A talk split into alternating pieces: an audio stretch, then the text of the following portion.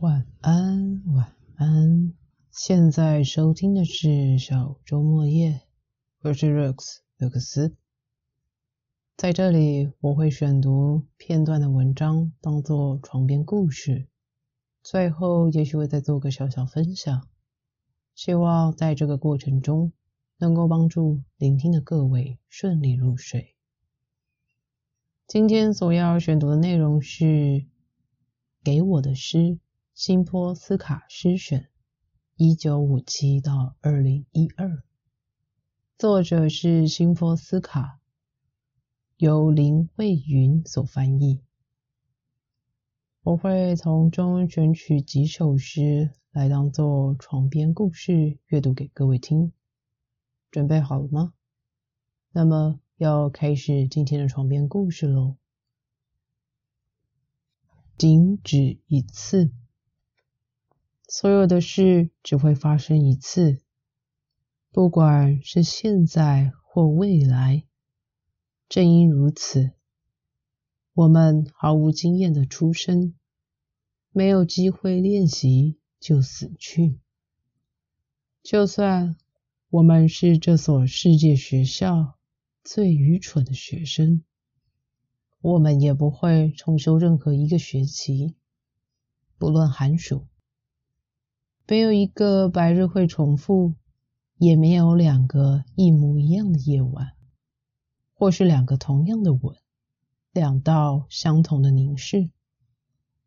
昨天，当有人在我身边大声说出你的名字，我感觉好像玫瑰从打开的窗口掉了进来。今天，当我们在一起。我把脸转向墙壁。玫瑰，玫瑰长什么样子？那真的是花吗？还是石头？你呀，邪恶的时间，为什么和不必要的恐惧搅和在一起？你在，所以你必须消逝。你消逝，所以你美丽。面带微笑，互相依偎，让我们试着达成共识。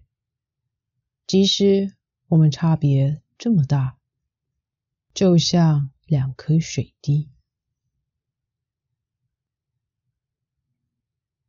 幸福的爱情，幸福的爱情，这正常吗？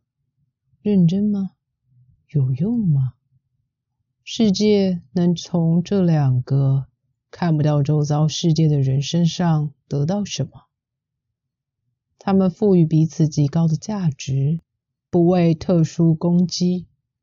他们只是百万人之中的巧合，但是两人都很笃定，非如此不可。他们凭什么得到这样的奖赏？不凭什么。天外飞来的光线打到他们身上，为什么刚好是他们，不是别人？这对公平是一种亵渎吗？是的，这动摇了我们小心堆叠起来的规则，把道德从顶端推落了吗？是的，你们看看那对快乐的情侣。如果他们至少掩饰一下，假装忧郁，好让他们的朋友好过点。你们听听他们是怎么笑的，真是一种对别人的侮辱。他们所用的语言，只有自己才听得懂，而他们那些庆祝、小题大做的仪式，对彼此的非凡义务，根本就是在全人类背后进行的阴谋。我们甚至很难预料，如果大家都开始有样学样，事情会有什么样的发展？宗教和诗歌是要指望谁呢？什么会被记得？什么会被放弃？还会有谁想要留在圈子里？幸福的爱情，这真的是必须的吗？分寸和尝试命令我们，对他保持沉默，就像是对待上流社会的丑闻。不靠他的帮助，美妙的孩子照常出生，而他绝对无法让人类欣欣向荣。毕竟，它发生的几率太少了。就让那些不知道幸福爱情为何物的人继续认定，这世上没有幸福的爱情。抱着这样的信仰，他们可以活得轻松，死而瞑目。初恋，人们说，初恋是最重要的事。初恋是最重要的。这很罗曼蒂克，但是在我身上不适用。我们之间有什么也没什么，某些东西来了又去。当我翻到某个小纪念品，我的手不会颤抖。我们的信用绳子绑着，甚至不是缎带。我们多年之后的重逢，只不过是两张椅子。在冰冷的桌旁谈，其他的爱情直到今天还在我体内呼吸。这个呢，甚至连叹口气都缺氧。然而，正是这段初恋，以他如此的样貌，能够做到其他的爱情尚且无法做到的，不被记住，甚至。没有被梦到，它让我熟悉死亡。关于灵魂的二三事，拥有灵魂是暂时的，没有人能永远不断的拥有它。日复一日，年复一年，少了它也无妨。有时候，只有在童年的赞叹和恐惧中。他才会稍作停留，有时候只在惊奇之中。当我们发现我们老了，他很少在繁琐无聊的工作中陪伴或协助我们，比如说搬家具、抬行李，或是穿很紧的鞋走一段很长的路。到了要填问卷。或是切肉的时候，他总是刚好休假。我们进行了一千场谈话，他只参加一场，还不一定会参加，因为他偏好沉默。当我们的身体开始又疼又痛，他便悄悄离开自己的岗位。他非常挑剔，他不喜欢看我们在人群中汲汲营营。只为自己争取一点上风，或是像机关枪一样弹着空洞的生意经，这让他恶心。快乐和悲伤对他来说不是两种不同的感觉，只有当两者结合时，他才与我们同在。当万事不明，当对万物感到好奇，我们可以仰赖他。在物品当中，他喜欢有钟摆的钟，还有镜子。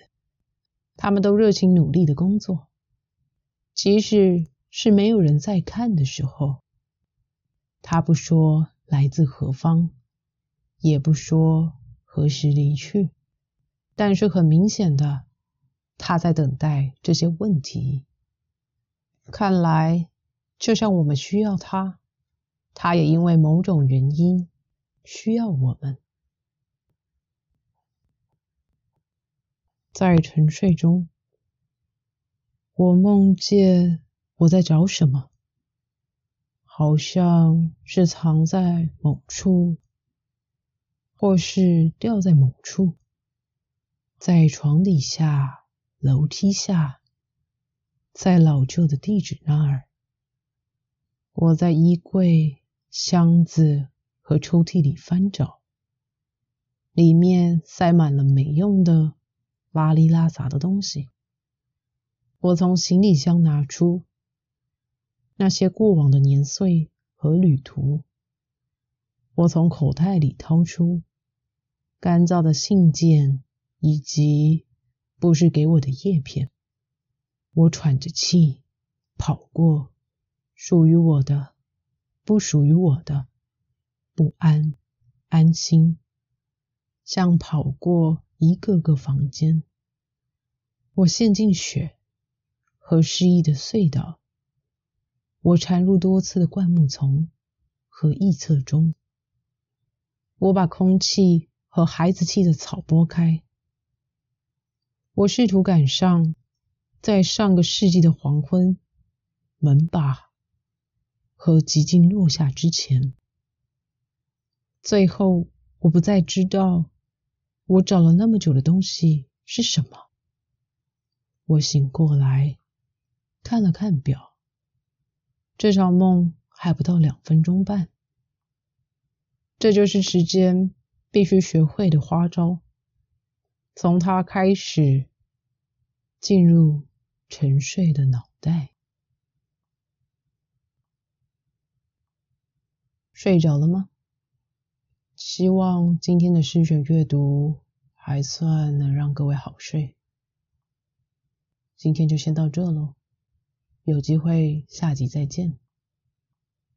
Have a good night. Let's start a new life. Bye.